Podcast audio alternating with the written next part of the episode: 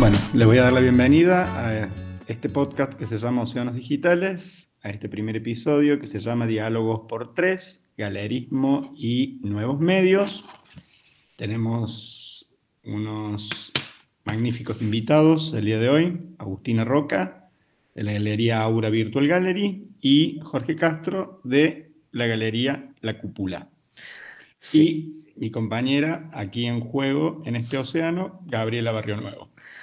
Bueno, bienvenidos a todos y a todas, bienvenidos al público. Estamos iniciando, esperemos que nos, que nos escuchen y nos sigan. Vamos a iniciar este podcast que nos pareció necesario para empezar a conversar sobre todo lo que son las artes digitales, los NFT, lo que se viene, eh, el arte del futuro. Este, con Agustina tenemos una frase que la hemos hecho propia en la web. Este, y un pensamiento del futuro es.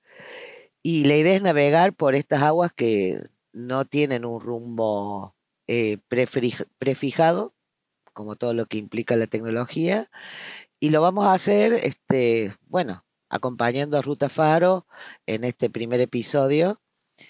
Eh, bienvenidos chicos, a mí me gustaría que se presenten, yo por mi parte les digo que he trabajado con todos, con todos, por supuesto con Fabián Arias, mi socio, eh, con Jorge Castro, con Agustina, y tenemos una relación muy interesante. Bueno, pues ha pasado mucho tiempo desde que empezamos con todo esto, ¿no? A veces uno habla de medios nuevos y a veces habla de rutinas de trabajo de muchos años, así que no sé si qué tan nuevos son. Quizás son rutinas que han ido eh, mejorando y evolucionando y quizás complejizándose un poco, ¿no?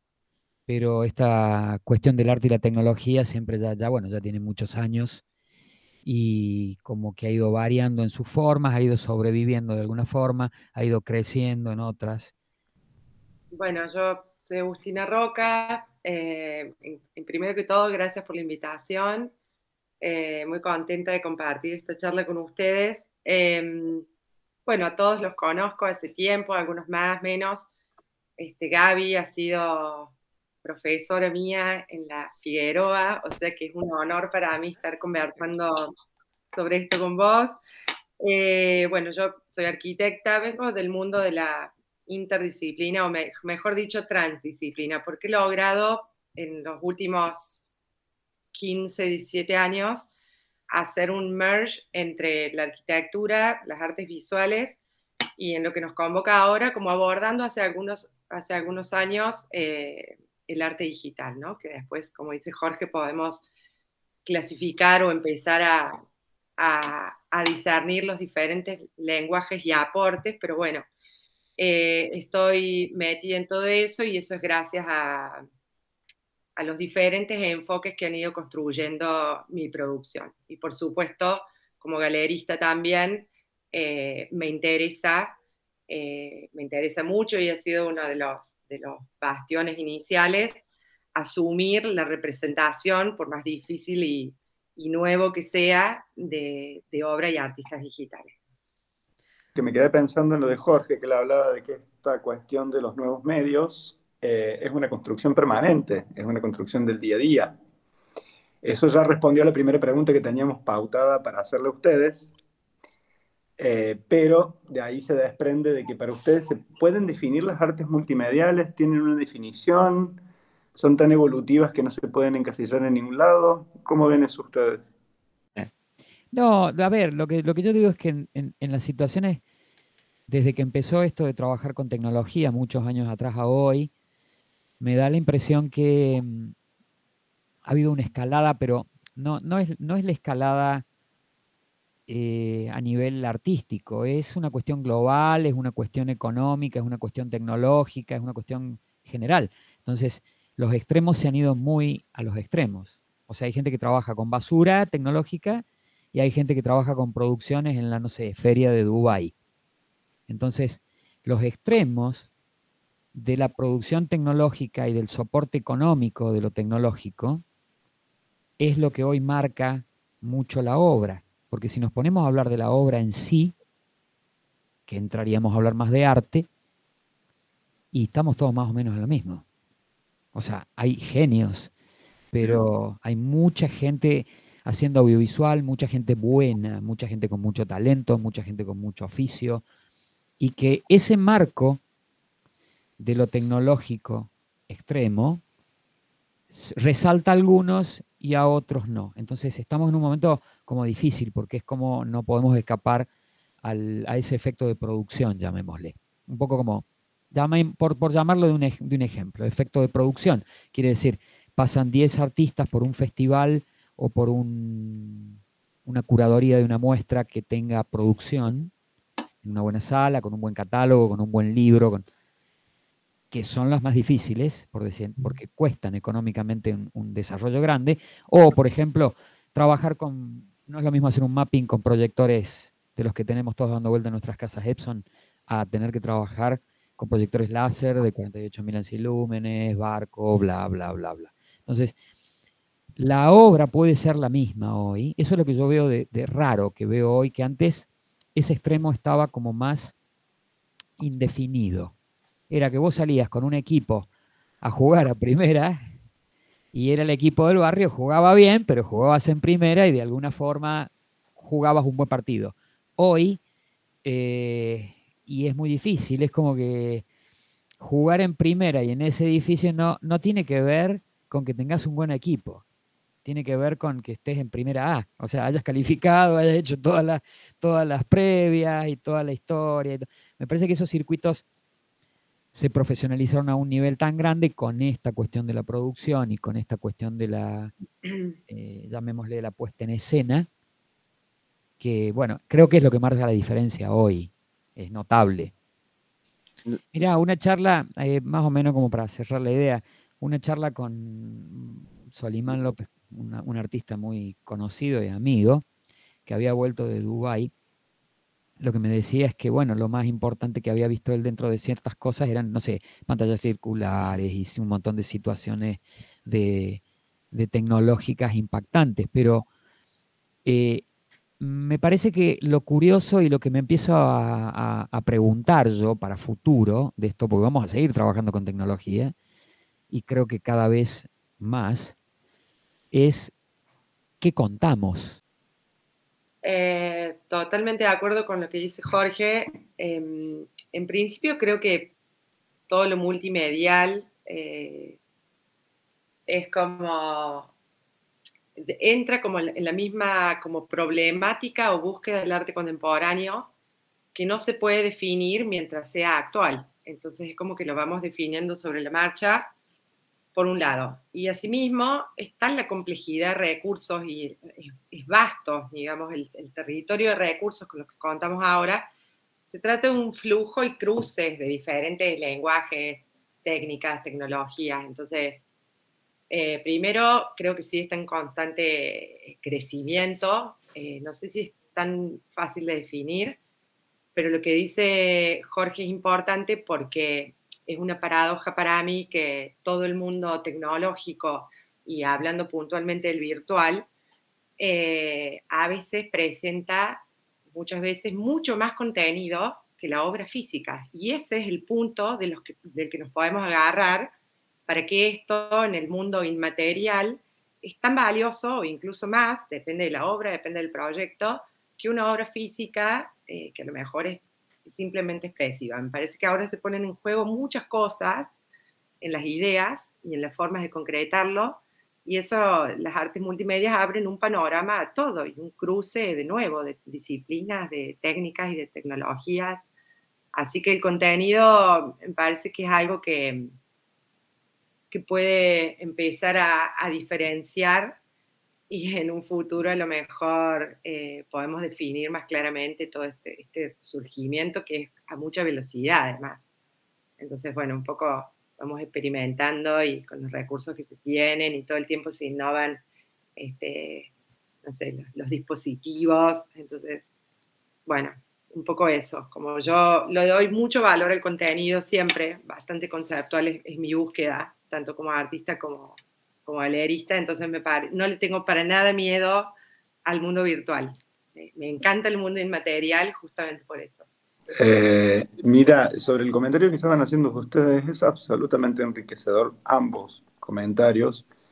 Eh, no creo que pueda agregar nada más, han sido bastante detallados y además creo que podríamos llegar a entrar a empezar a hablar ya de lo mismo. Yo lo que les propongo es que más o menos ustedes también nos cuenten eh, su relación con, como artistas con el arte eh, digital. Eh, ¿Cómo es su relación con el arte digital? ¿Cómo la llevan a cabo o cómo la viven? Eh, voy, a, voy a sumar algo ahí, este, que conozco la obra de ambos, conozco la obra de ambos, así como, y en ese sentido, ninguno de los tres tenemos, y me voy a incluir en el grupete, eh, miedo de, de contemporaneizar viejos medios con los nuevos medios, todo esto entre comillas, porque como dice Jorge, o sea, hablar de nuevos medios es también hasta un poquito raro, antiguo, son medios, son medios, ¿no? Y con respecto a la construcción de la virtualidad o del arte virtual o de la inmaterialidad, es un hecho de que es así, pero también la construcción de la realidad es la que le da fuerza al contenido o a lo que tenemos que contar. Eh, usando palabras de Jorge, se torna real para quien lo disfruta y para quien lo hace, por supuesto, quien lo produce, ¿no? Quien lo comercializa también. Así que bueno, les pasamos la pelota ahí este, de cómo producen, por qué producen. Bueno, eh, personalmente tiene que ver con un poco lo que conté antes, que es como la, la proliferación de, información y de, y de, recursos y de disciplinas que, en las que me fui metiendo y sigo estudiando y me sigo formando. Entonces, eh, de ahí viene algo que vengo a encajar un poco en, los nuevos medios, por más que no sean nuevos, un poco ahora. Eh, quizás porque la Argentina eh, a veces, no con mucho delay, pero como un poco más tarde se empieza eh, como a interesar por los nuevos medios, ¿no? O sea, tenemos una suerte de tradición que es magnífica y entonces hay como, como cuesta un poco este, este, reemplazar o en realidad aportar desde este otro lado. Y bueno, en lo personal empecé con eh, la instalación urbana, o sea, yo pensando en metros, que fue mi primera educación, con lo cual la instalación fue de gran escala, digamos. Y después, eh, por, por, una cuestión más de, de, demanda profesional y un camino que se fue armando, fui pensando un poco más en el objeto, bajé un poco la escala, una escala media, de sala, ya no era tan proyectual, este, a lo mejor la producción, sino una, producción más de taller quizás. Lo otro siempre tenía como ya iba referido a un proyecto determinado, sobre todo porque es obra efímera, la obra urbana.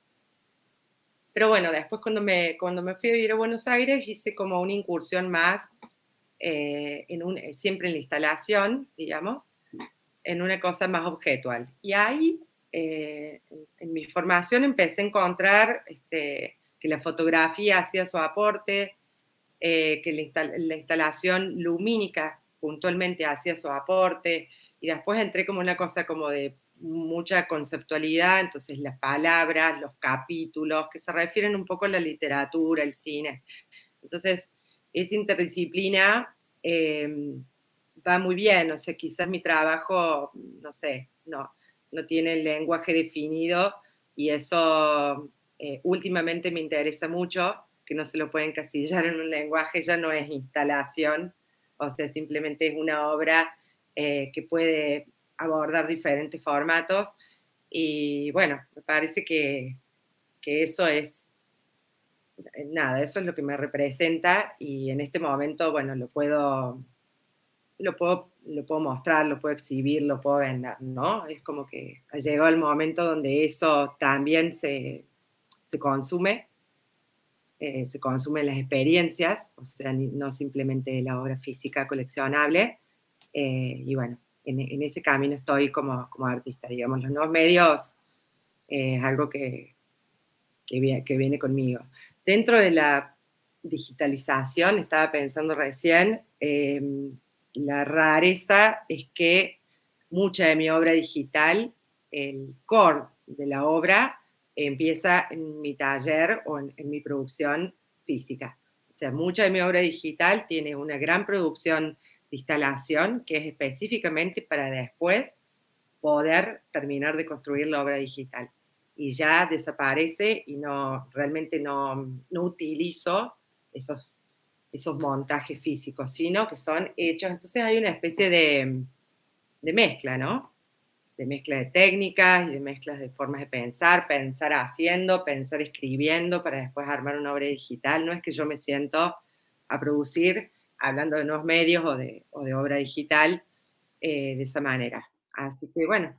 No, sé si Fabián tiene la misma sensación que yo y, Jorge cuando la escucha hablar a Agustina, que es como los migrantes del mundo, esos migrantes que no, no, si bien nacen en un país, bueno, van y vuelven y van como sumando eh, por ahí se dedican a un lenguaje o hablan un idioma y después de pronto se pasan a otro lugar y tienen que hablar otro idioma, pero no les impide seguir hablando aquel, ¿no? Aquel primer idioma o de dónde vinieron. Estas migraciones de ida y vuelta que se dan en, las producciones mediales eh, son súper interesantes porque a veces hasta me parece que se generan unos pseudos lenguajes, o sea, como, una, como unos diálogos en sí mismos. Bueno, los NFT cuando empezaron, empezaron con toda una estética específica Muy relacionada con el videojuego de los 80 y demás. Y ahora ya estamos hablando de otra cosa, pero en ese momento parecía que era eso, eh, que, era como que esa construcción incipiente de, imponerle una impronta y que todos teníamos que estar ahí. Bueno, mira, eh,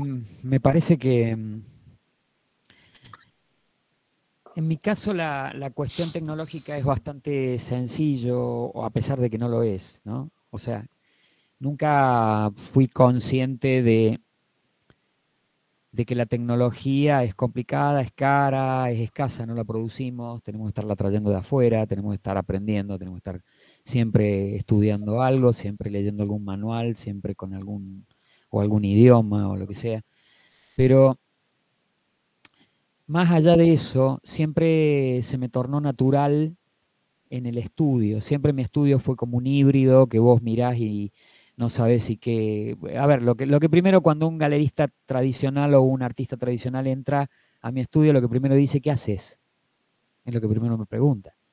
Porque no sabe, no, no se sabe bien, no hay un rol, tampoco es músico, ¿se entiende? Porque hay un montón de otras cosas raras dando vuelta alrededor. O esa cuestión de compartir, yo, yo, tengo siempre el estudio compartido con la biblioteca y con una mesa que siempre hay y a veces siempre capaz que termina habiendo un, acuarela entre medio eh, y bueno, trato de que no se me enchastren las laptops con, no sé, con alguna pintura, siempre trato de ser prolijo en ese sentido, pero lo que trato de decir es que siempre conviví, inclusive no la tengo ahora, estuve recién tratando de buscarla mientras hablaba Agustina, una, foto de los 90 que yo aparezco eh, con el pelo teñido rubio y una serie de equipos a mi alrededor. Y, era un escáner, una, video, una doble casetera de cassette, un radiograbador doble casetera grande, un escáner ACFA, que todavía lo tengo, una máquina que todavía la tengo guardada, eh, las primeras Mac y, así, y una impresora y un par de cosas. O sea, todo puesto en la mesa como armado. Era lo mismo apilar eh, artes plásticas que apilar cosas sonoras para mí. Siempre fue natural eso. No. La única diferencia que, bueno, en algunas épocas ciertas, eh, ciertos rubros de la plástica consideraban algunas cuestiones relacionadas con la tecnología más, la música no era parte de, el arte sonoro no era parte de, las artes plásticas, así que había como una, división bastante rara. Muchos consideraban que hacíamos trampa, como usábamos. Eh, sí, claro. Así un poco fue, fue el comienzo de esto, pero yo lo, lo que hablo de la escalada de producción y de todo esto en los últimos años es porque realmente hay una gran, gran diferencia. O sea, supongamos para un músico súper bueno o para un artista plástico igual, no es lo mismo participar de Arte Va, que es una mega puesta en escena, hermosa, o de un músico participar de un Lollapalooza, donde tenés un super sistema de sonido, un super mega pantalla. Bien, traslademos esos dos ejemplos a vos, Gaby, a vos, Agustina, o, o al artista que fuera. Si lo queremos llevar a realizar a cabo en nuestra instalación o en nuestra performance o en nuestra muestra, ese grado de producción para las artes plásticas y para una muestra singular, no dentro de un formato de festival o de un formato de, llamémosle, producción contemporánea, que viene migrada del espectáculo encima también, o sea, del entretenimiento. Es muy difícil una puesta en escena en artes plásticas o en arte contemporáneo que no sea así. O sea, que yo pueda armar una muestra y alquilar el semejante cantidad de equipamientos para una puesta en escena en, arte contemporáneo, por lo general en Córdoba no es algo habitual. De hecho, por ejemplo, no hay antecedentes en el Museo Carafa en la semejante hermosa pared que tenemos atrás, de casi 20 metros. Nadie puso una, una pantalla de ese tamaño. No, en la Ciudad de las Artes tampoco. O sea, debería. sin embargo, en todos los Cosquín Rock las hay. Todos los fines de semana están llenas de esas pantallas en Forja y en miles de lugares que no son del arte contemporáneo. De hecho, yo, me quedé pensando en, los lugares que vos, que vos, que vos eh, circulás para, para mostrar tu obra o para hacer una instalación que son similares a los míos en, en los lugares públicos como museos, centros culturales, etcétera, etcétera. Por un lado, uno sigue remontándola y, y, peleando, entre comillas. Ahora lo entienden, pero en una época no lo entendían, o sea, con la necesidad de la tecnología para hacer ciertas cosas, ¿no? Todavía, Gaby, todavía, Gaby, me parece que no hay una apuesta. No, no hay una apuesta, pero sí. los que tienen una apuesta tecnológica de ese nivel. Y no es tanto dinero, no es tanto no lo es. equipamiento tampoco hoy, porque todo se ha de alguna forma aplanado. Sí, la, la, diferencia está en que ahora lo entienden, pero aún así, si vos vas con una muestra de arte con tecnología obsoleta de, recuperación y demás, también te encontrás con algunos inconvenientes, ¿no? Es como que eh, no, no pasa por si es nuevo o es viejo, el tema es la tecnología. Creo que por ahí hay un gran nudo. Eh, bueno, nada, Agustina. Sí, no, quería comentar un poco con relación a lo que están diciendo, que a lo mejor la palabra de nuevos medios, que a nosotros nos parece que hace mucho tiempo que producimos todo esto, en realidad lo nuevo es, tiene que ver con el público, con el espectador, que, nutre y le, y le, da razón en cierto sentido a la obra y que es nuevo para ellos. Y que los medios van cambiando. Entonces, si cabe en algún lugar lo de nuevos medios o, o multimedia, nuevos lenguajes, tiene que ver con eso, ¿no? Porque hay una super pantalla con hiperdefinición para un recital cuando las visuales eh, acompañan, pero no son más que del orden del espectáculo quizás, y eso no se puede utilizar en función de una pieza digital que necesita escala, que necesita tecnología, que necesita sonido. Un poco me parece que ahí es en lo de nuevos. Eh, me quedo pensando en eso, ¿no? Como sí, es interesante y, por otro lado está el, consumidor, eh, y para qué en definitiva se, producen esos dispositivos que después eh, los, artistas nos adueñamos, ¿no? Y lo utilizamos y, también se producen para nosotros, pero a priori me parece que, que la sociedad en general en la Argentina todavía falta un poco para, para poder apropiarse y tomarlos como obra artística contemporánea. En realidad sería una nueva eh, gestión de los recursos para que eso pueda ser posible. Eh, lo que hace falta es que existan los recursos para que esas obras puedan ser llevadas adelante. Como decía Jorge, tampoco es una inversión tan significativa, pero es la necesidad de incluir las artes digitales, mediales, en los presupuestos para que puedan seguir existiendo y encima a medida que se van este, eh, produciendo, van evolucionando, eh, eh, se puede ir mejorando y se pueden ir ofreciendo cada vez mejores cosas. Yo creo que también es una cuestión de, que se pueden incluir en los presupuestos este, estas cuestiones para que sean visibles y no sea tan este, en el remar, en, el, en lo complejo, en el de agudizar el ingenio para encontrar el recurso para poder lograr tal cosa la, la, la, idea de, o sea, me, se me viene a la cabeza, o sea, la experiencia de cómo surgió el cine, ¿no? Que era un espectáculo de, de un espectáculo para una curiosidad, eh, digamos, ¿no? Eh, y esto a veces tiene esas características, hasta que el cine hizo su camino y se empezaron a gestionar los recursos, como dice Fabián, de alguna manera lo hizo no solo el Estado, lo sé, se trabajó de forma de industria, se compuso una industria. Sí, con todo este lío que todos nosotros estamos, nos hemos atrevido y bueno, somos nosotros así, no es que sea un lío, sino que es como que es un camino difícil a veces de recorrer, pero es muy hermoso. Eh, de hecho, a mí los caminos rectos me reaburren, así que bueno, vamos, vamos por el sinuoso y por montaña. Eh, ¿Por qué nos animamos a tener un espacio de arte? Eh, que, con estas, o sea, vendemos NFT, vendemos arte digital, intentamos, ¿no? Es, es una, porque no es que seamos ignorantes en el tema, porque los tres espacios impulsan más allá de la venta, o sea, tiene que ver con otra cosa. Y sino que sabemos bien en dónde nos estamos metiendo. Decir, bueno, qué lindo ese barro, vamos a meter las patas hasta arriba de las rodillas. Pero bueno. A ver, creo que hay, creo que Gaby, hay varias cosas hay una historia también, ¿no? Como argentinos que no somos americanos, ni somos europeos, ni somos... Tenemos una, situación social bastante como de ebullición, ¿sí? Eh, si nosotros fuéramos más eh, americanos, o no sé, hubiéramos ido a Canadá, los tres ya hace rato tuviéramos una sola galería y estaríamos trabajando en un pool, sería una empresa. Vos serías la directora de un área, yo de otra, Agustina de otra, así sería y seríamos una especie de corporación, como le llaman. Acá no les, no les va mucho eso, hay toda una cuestión social fuerte, nuestro país la tiene. Somos latinos, aunque no nos guste, aunque seamos los más cool, ¿no? Como dicen, los que nos peleamos con los chilenos siempre, a ver quién es el más cool de, de Latinoamérica.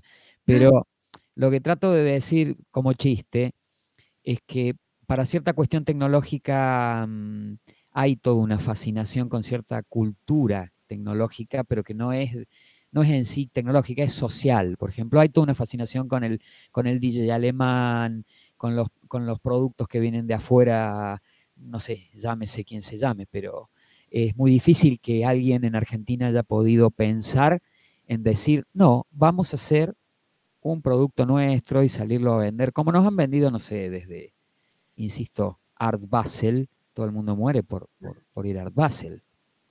Pero mm, sin, sin, eh, sin criticar Art Basel. Lo que trato de decir es que somos por lo general eh, una cultura en que creemos poco en nuestra producción. De hecho, los negocios nuestros no se basan al nivel de producción alto, no se basan en producirnos a nosotros, sino que siempre ganamos plata de traer a alguien de afuera. No sé, vino Julio Le Parc y yo soy el curador y la voy a amasar, porque realmente es mucho más impresionante producir a, una, a un artista de afuera, internacional.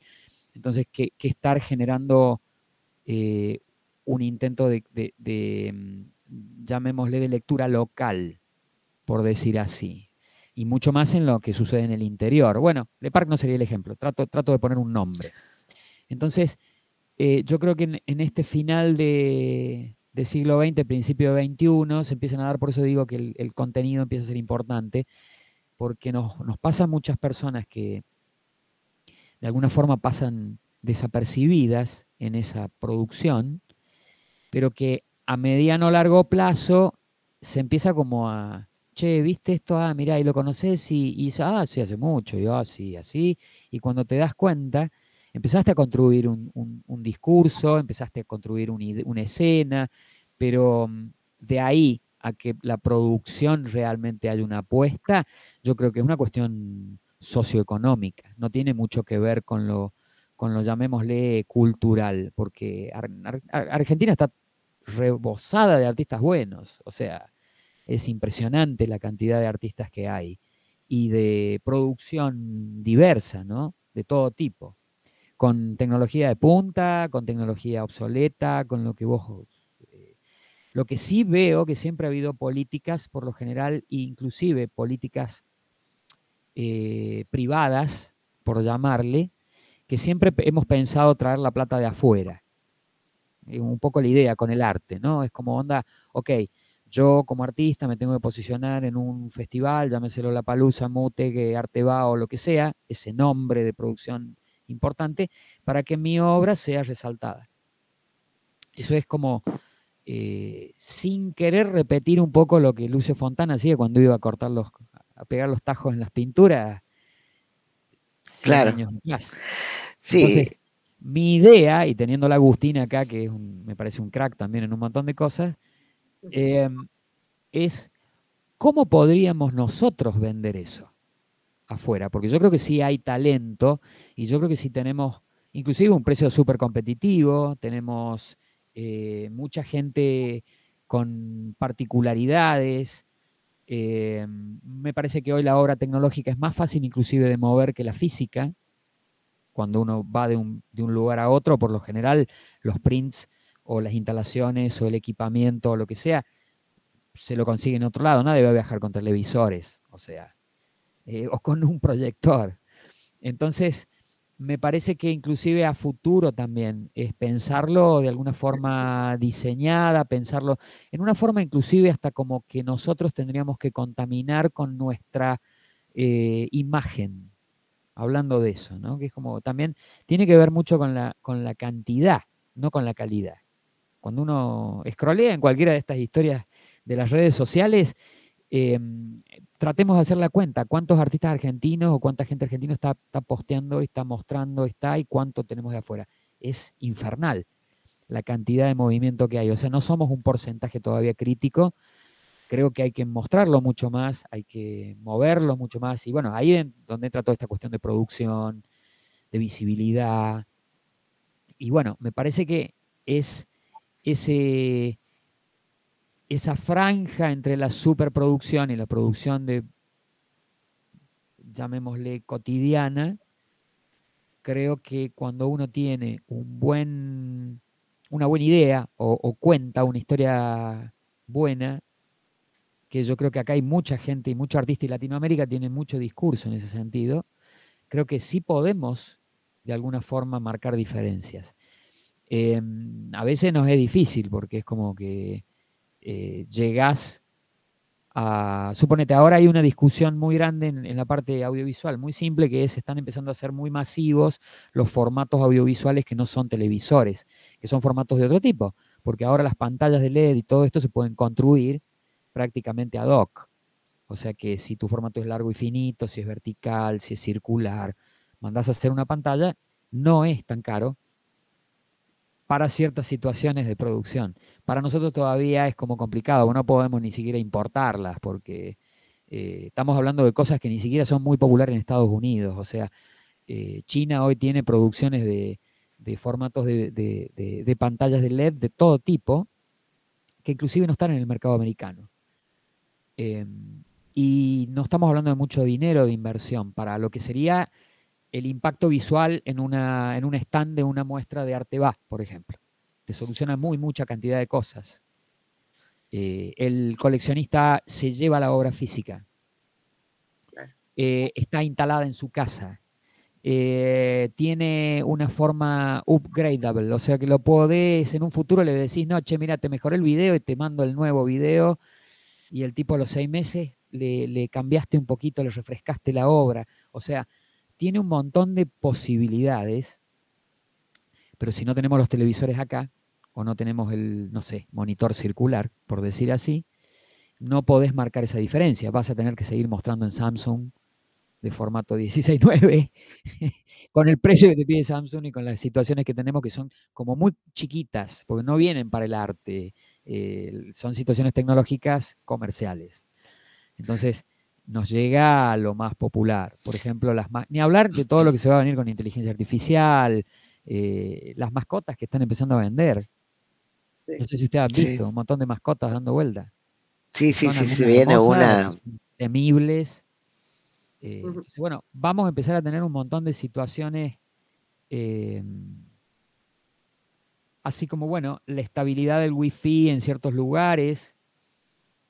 Hay lugares en que uno podría estar haciendo hermosos podcasts o hermosos eh, transmisiones de tal lado y bueno, y no hay señal todavía. Yo, por ejemplo, en la, en la galería no tengo todavía una fibra óptica, no llega. Entonces tengo una limitación y de alguna forma tengo que jugar con los glitches y con un montón de cosas para que, como para darle prioridad a otras. Hay una distancia en, pensar eh, la accesibilidad en el resto del mundo en relación a cómo las pensamos nosotros, ¿no? La accesibilidad al arte tecnológico. A nosotros nos pasó con Fabián, que llevamos realidad aumentada de un artista que tenemos, que es nuestra socia además, Senca de Estados Unidos, y todas las realidades aumentadas andaban ella generó los, las dos apps para Android y para Apple. Y en Apple andaban joya y para Android, o sea, estuvimos sufriendo con el programador que trabajaba con ella para, porque acá en Argentina necesitamos Android. O sea, era como, eh, pero bueno, se logró. Las cosas mal, ¿eh? ¿eh? bueno, claro, pero digamos, este, no, no, pero es porque hablo porque allá, este, no es que sea mejor o peor. Yo apuesto a Android y ando re bien con eso. Se va a unificar un poco. Sí, se va a unificar. Pero es, es cómo se piensa, ¿no? O sea, cómo se piensa las, las distancias. Eh, ahí has metido la mano justo en un tema. Yo veo dos años atrás y un poquito más, cuatro años atrás, o sea, antes de la pandemia, y me da un, romanticismo de una cosa hermosa mm. que estábamos tirando manteca al techo, por decir así, en el planeta. Nadie se imaginaba todo este cambio. Un cambio muy fuerte. Ahora nos eh, a ver, la gente se está cuestionando, y yo digo la gente que puede cuestionarse, porque hay gente que no se puede ni cuestionar porque no tiene ni para comer y que está en otra situación de, llamémosle, de sobrevivencia, pero quien puede trabajar en arte y tener una plataforma mínima y demás, hoy nos empezamos a cuestionar un montón de cosas que eran impensables antes. Es cierto. Eh, que son menos. O sea, hoy las computadoras de hoy estamos vendiendo cosas de 4 o 5 años atrás que sobraron. No hay mucha cosa nueva. La cosa nueva es carísima, imposible de llegar. Eh, está habiendo falta de chips, está habiendo situaciones de hackeo internacional con todo esto de Taiwán y demás que trae todo un rollo tecnológico grave. Y hay como un estancamiento. Por eso digo que el lenguaje de lo que contemos tiene que ser un cambio hay un estancamiento de, por ejemplo, voy a hacer un chiste, lo tomo para, por, por si alguien nos está viendo no, les caiga mal, pero en el arte contemporáneo está lleno de bordadoras, instaladoras, instaladores, bordadores, performers, eh, no sé, eh, eh, trans,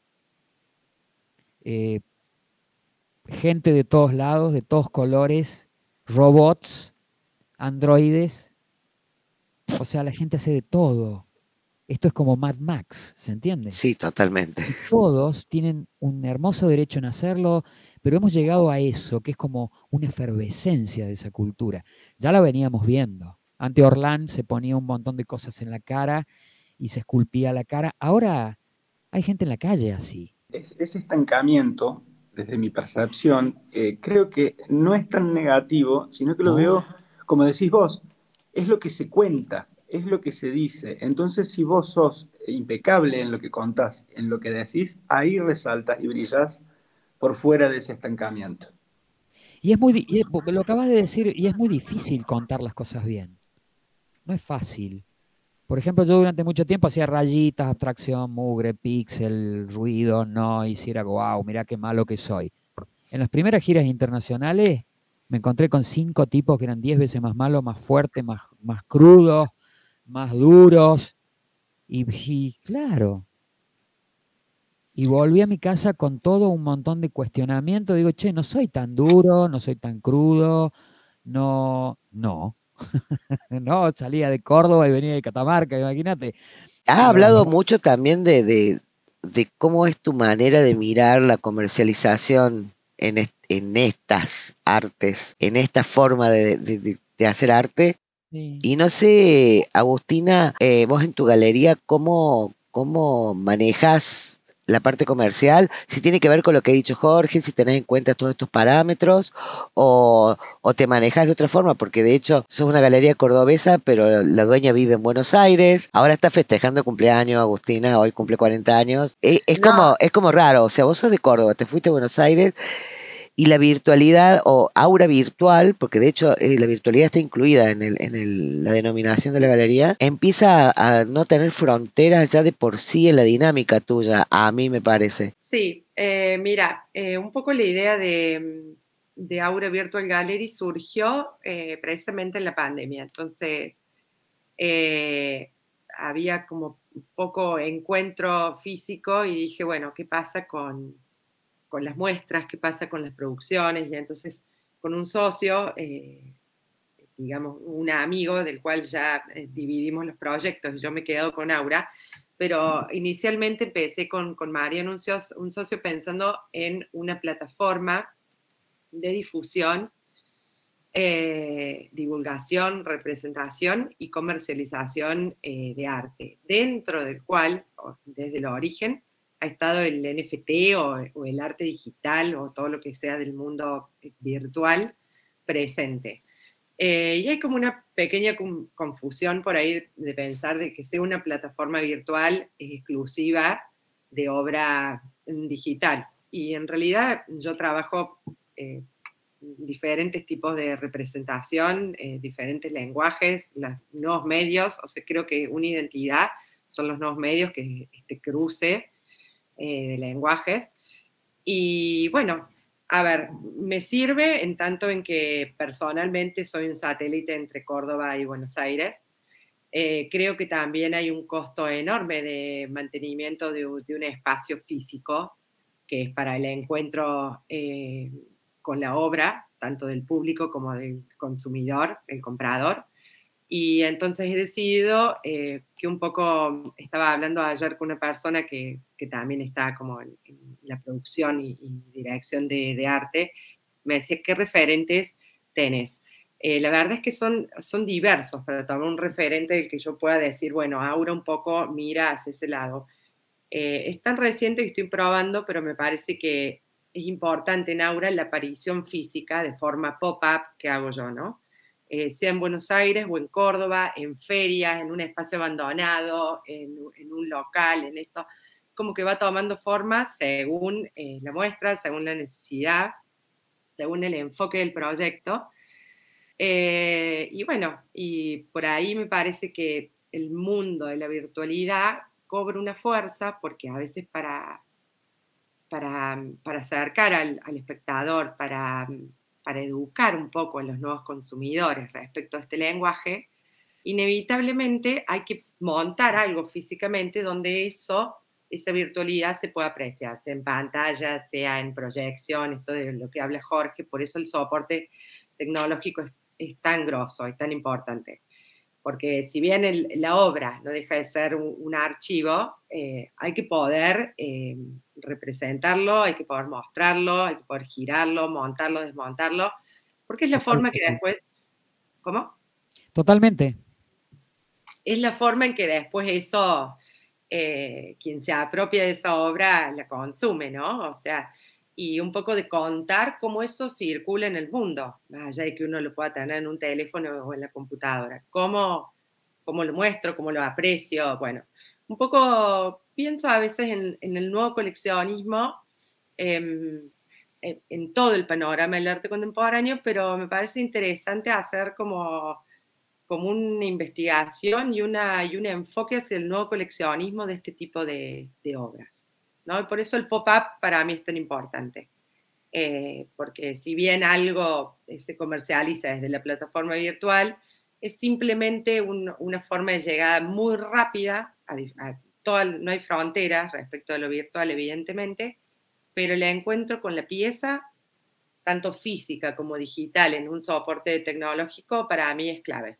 Entonces, eh, este, en este momento funciona así, como, como pop-up, después veremos, o sea, en, su origen siempre dije, bueno, ya va a venir el espacio físico y cada vez se está dilatando un poco más porque encuentro otras formas de materializarlo, digamos. He encontrado como una forma más dinámica, em, diría más ecológica, ¿no? No es tan estática, entonces eh, las apuestas y las inversiones están puestas directamente en los proyectos, este, y bueno, por ahora funciona y me...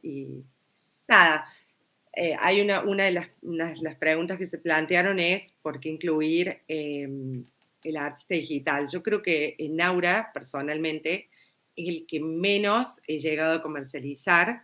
Eh, no me preocupa para nada eso porque en, en, ese, en ese tipo de artistas tengo como puesta una cosa de impulsión, que vos lo decías Gaby, y de difusión porque entiendo que el artista digital también y en buena hora se puede autorrepresentar y puede ser independiente, ¿no? Colgando su obra en alguna plataforma o armando su propio canal.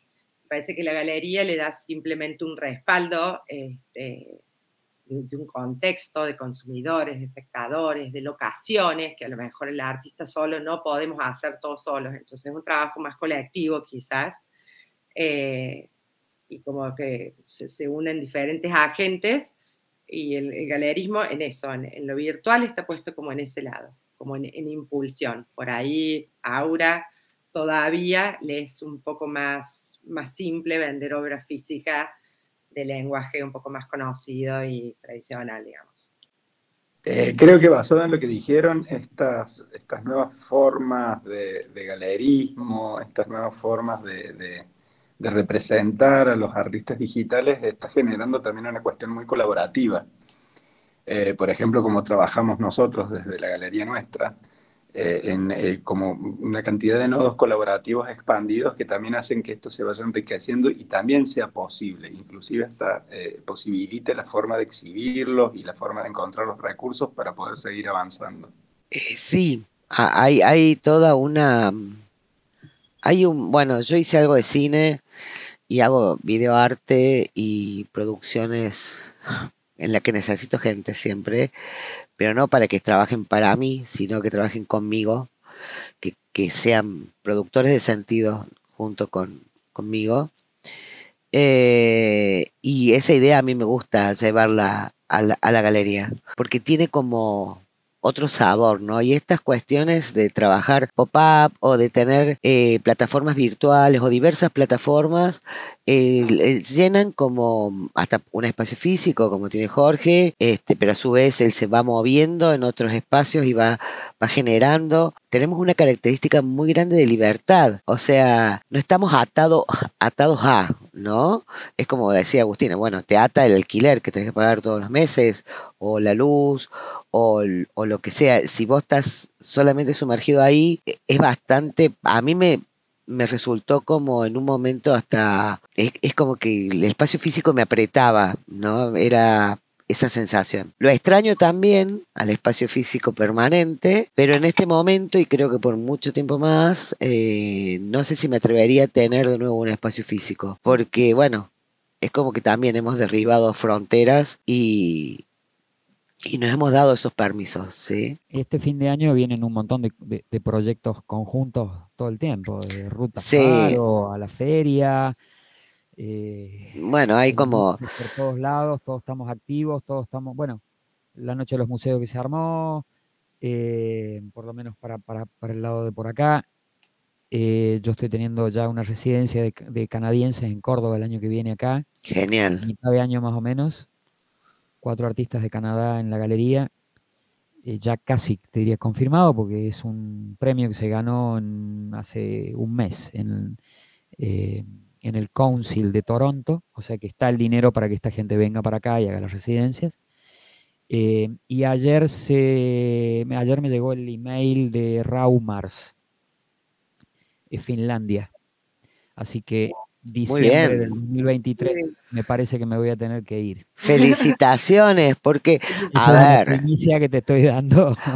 Nosotros teníamos, les cuento, teníamos una fantasía con Fabián de hacer la última pregunta, así como hacía, este, se me acaba de ir el nombre, este cómico famoso, nosotros queríamos una, pregunta de cierre y la pregunta de cierre era, bueno, ¿hacia dónde navegás en este momento? Porque bueno, son los océanos digitales. y, no, no estancado, navego en el mismo, en el mismo lago, es un laguito chiquito, ¿viste?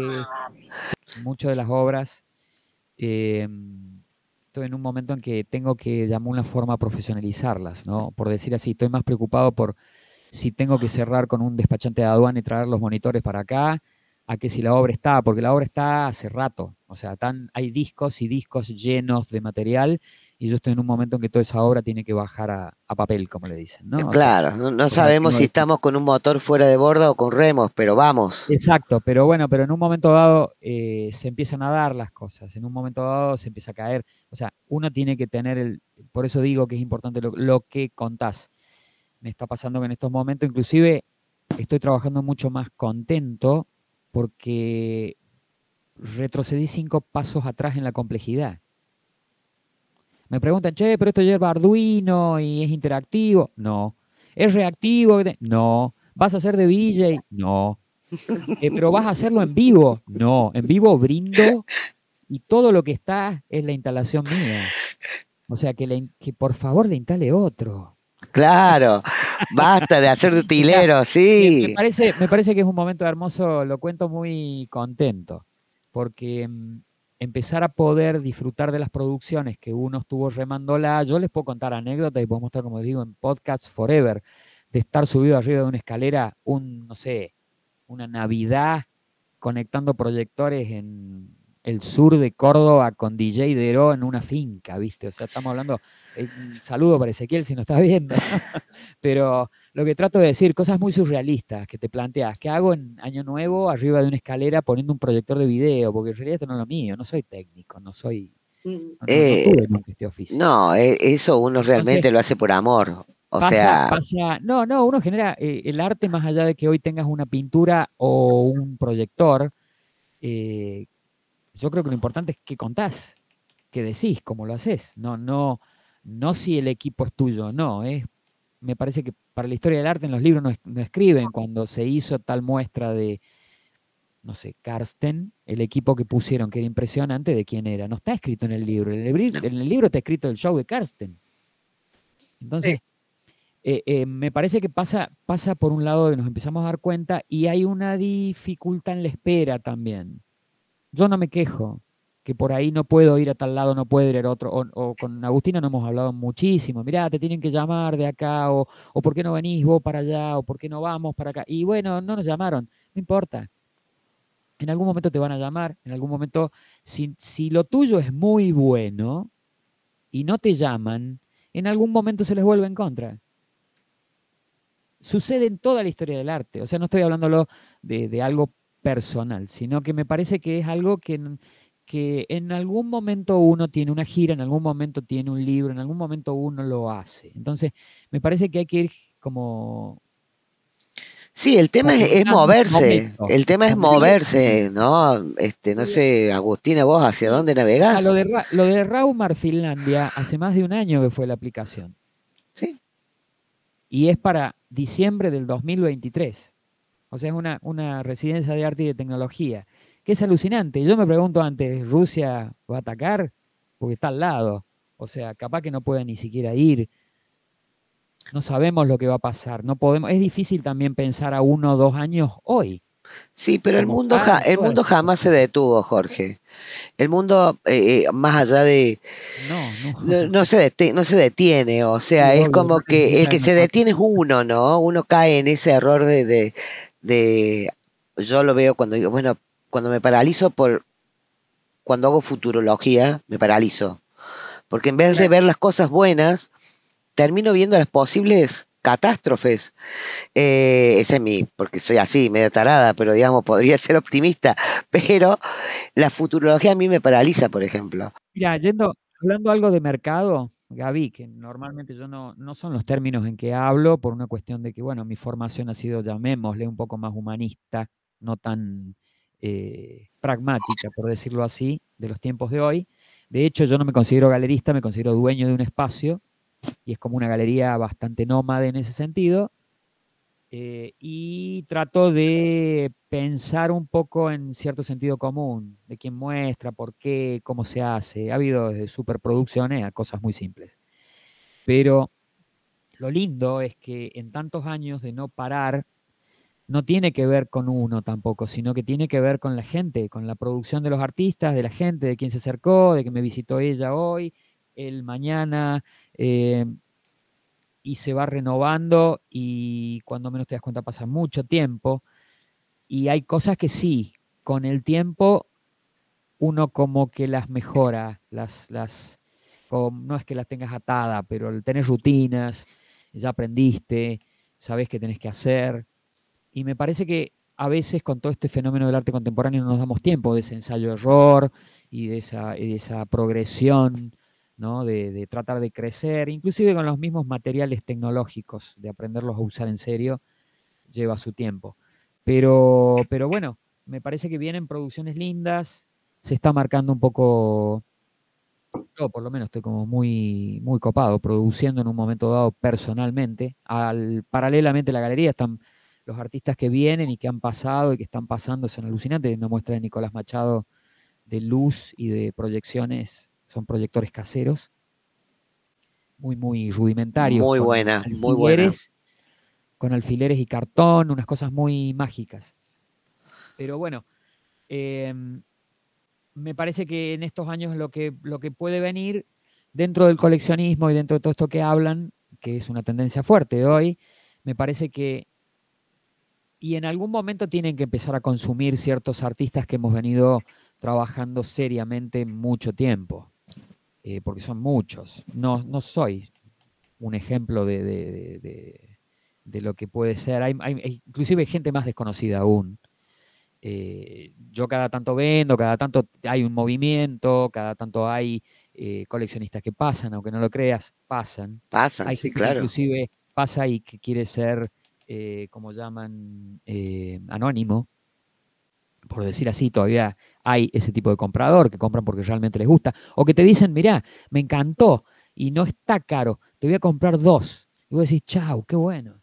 O sea, tiene que haber de estos muchos, porque compran porque les gustó. Eso es algo muy, eh, muy raro también.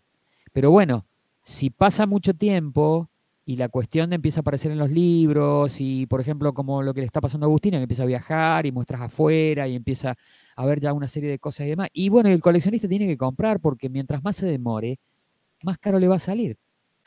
¿Y vos, Agus, hasta dónde, hacia dónde va tu brújula? ¿Hacia dónde estás navegando? Eh, bueno, un poco el, el camino el camino que puedo vislumbrar por ahora es seguir eh, apostando mucho a la galería, a la plataforma. Eh, a veces me preguntan por mi producción, que sigue en pie, que, es constante, eh, pero bueno, está como, em, como un poco más oculta, no porque no puedan convivir, simplemente estoy poniéndole mucha energía a la, a la galería y a la representación de otros artistas, ¿no? A veces eh, me interesa tanto eh, la divulgación, la difusión del trabajo de otros como, como el mío. Entonces me parece que es un momento de, empujar e, ese barco, digamos, eh, de la galería y la producción va, yo siempre tengo un semblante bastante tranquilo, la producción es como muy honesta. Hay años donde es, es realmente un caudal de, trabajo y de información y bueno, y es en el momento que se materializa. Por ahí en este momento es como un poco más proyectual, un poco más mental, porque estoy enfocada en, la galería, pero la producción sigue en pie, así que diría que combinando eso es más que suficiente, porque para hacer eso eh, he colgado, porque, porque me encanta y me encanta la arquitectura y, y, la amo y la sé hacer bien después de muchísimo tiempo en, esa profesión, pero le he colgado eh, para poder enfocarme en esto. Estoy de lleno metida en el arte contemporáneo, tanto eh, eh, los, trabajos de otros como en el mío. Así que me parece que próximamente es eso, se van a ver resultados, este, hay, nuevas apariciones de Aura en Buenos Aires en conjunto con una, con una residencia de artistas que se llama Espacio Belgrado. Este, estoy trabajando en eso de forma colaborativa con ellos. Eh, después, bueno, eh, aparentemente feria en Córdoba. Eh, y bueno, y mi producción, bueno, con, ustedes trabajando un poco en mis piezas digitales, con Nodo and the Dream Machine y con Jorge, una, una invitación especial y lindísima para la que ya me he puesto a pensar, que es para la Noche de los Museos. Así que en esa, combinando un poco la galería y, mi trabajo. Bueno, yo creo que uno no deja nunca de ser artista. Eh, nos pareció muy interesante con el Fabi. Fabián, eh, para los que no lo conocen, es eh, esposo de Mariquita Quiroga, pero eso no lo define. Él, él es un futurista que trabaja mm. con nuevas tecnologías eh, uno no deja de ser quien es, ¿no? Por, más que se ponga una galería, no deja de ser artista. Ni, eh, es como que esa fluctuación y esa también es una tensión que se produce. Para mí hay, hay como este juego del tira y afloje, eh, que bueno, algunos lo entienden y otros no. Es lo que menos me preocupa en este punto. Yo por lo pronto quiero agradecerles a los dos. Eh, con Fabián les queremos agradecer que hayan aceptado este primer episodio. Nos pareció que teníamos que empezar así con, con gente cercana a nuestro proyecto. Muchas gracias por, muchas gracias por la invitación. Me encantó, me encanta este intercambio, me encanta escucharlos, me encanta que podamos eh, compartir con el resto las conversaciones que tenemos. Yo con cada uno en particular he, charlado este, en, otros ámbitos y está bueno poder traerlo acá eh, y seguir debatiendo y, pensando. Así que les agradezco un montón.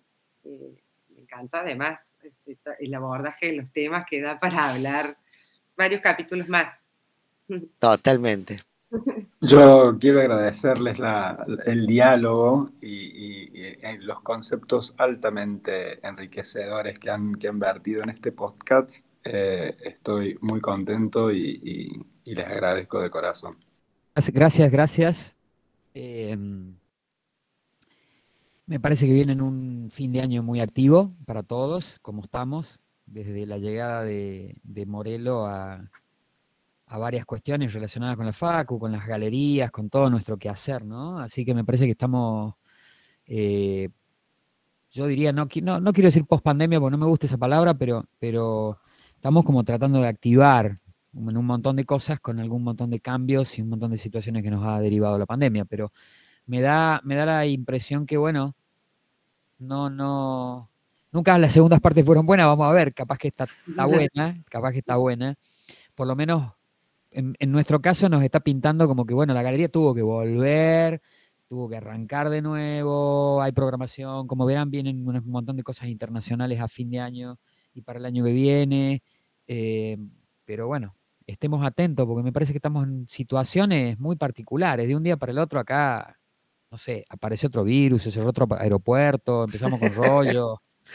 No, no, no, que no nos sorprenda, ¿no? No, no, bueno, anda el virus del mono por ahí, este, no sé, este, sí, bueno, haciendo algo. Bueno, los tucumanos tienen ahora otro uno propio. Sí, sí, sí, también tienen y, y seguro con tonada, o sea, es como que. Sí, lo que lo que digo es que me parece que bueno, los tiempos no.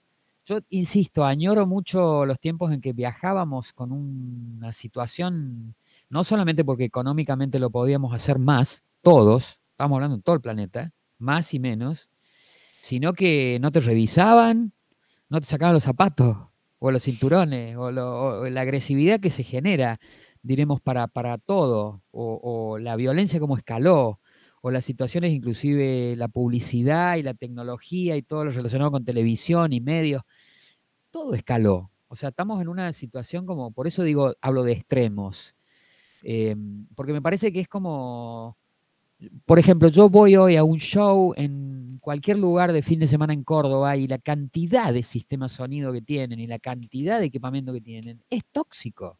Volvés sordo. Es necesario, yo también pienso lo mismo. O sea, es, tremendo, es tremendo la, el acostumbramiento. Es como que ver las noticias todos los días la siguiente día que lo eh. ves, ya por más que pase lo que pase, y bueno, es una noticia más, no lo ves. Bueno, no ves televisión. Vivimos en un contexto. televisión, te eh, matar. En un contexto lleno de, contenidos, eh, muchos basura, muchos muy buenos, o sea, hay de todo, y contenidos a los que a mí ni fu ni fa. Pero es, es un desafío, es un desafío navegar en esto, ¿no? Así como el mar está contaminado con microplásticos, bueno, el arte también, ¿no? O sea, así que bueno, nos vamos a ir despidiendo. Eh, a todos los que nos escuchan y que vayan a escuchar este podcast, les dejamos un abrazo muy grande y no sé si Fabián querés cerrar y ya nos despedimos. Simplemente despedirme hasta el próximo capítulo y agradecerle a nuestros maravillosos invitados del día de hoy por el tiempo y por la predisposición a, este primer episodio. Y en estos días, en estos días Ruta Faro se pone en marcha en Córdoba, así que vayan que por viene. favor este, a disfrutar del arte por todo el territorio cordobés. Bueno, Gracias. abrazos, gracias. Hasta luego. Chao. Chao.